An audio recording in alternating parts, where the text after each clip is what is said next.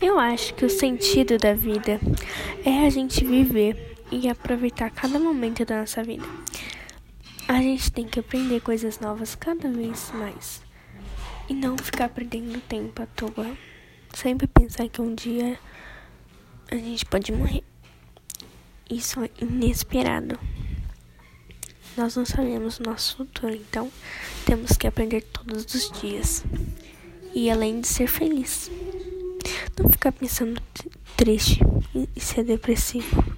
E sim, cada vez melhorar e ser feliz.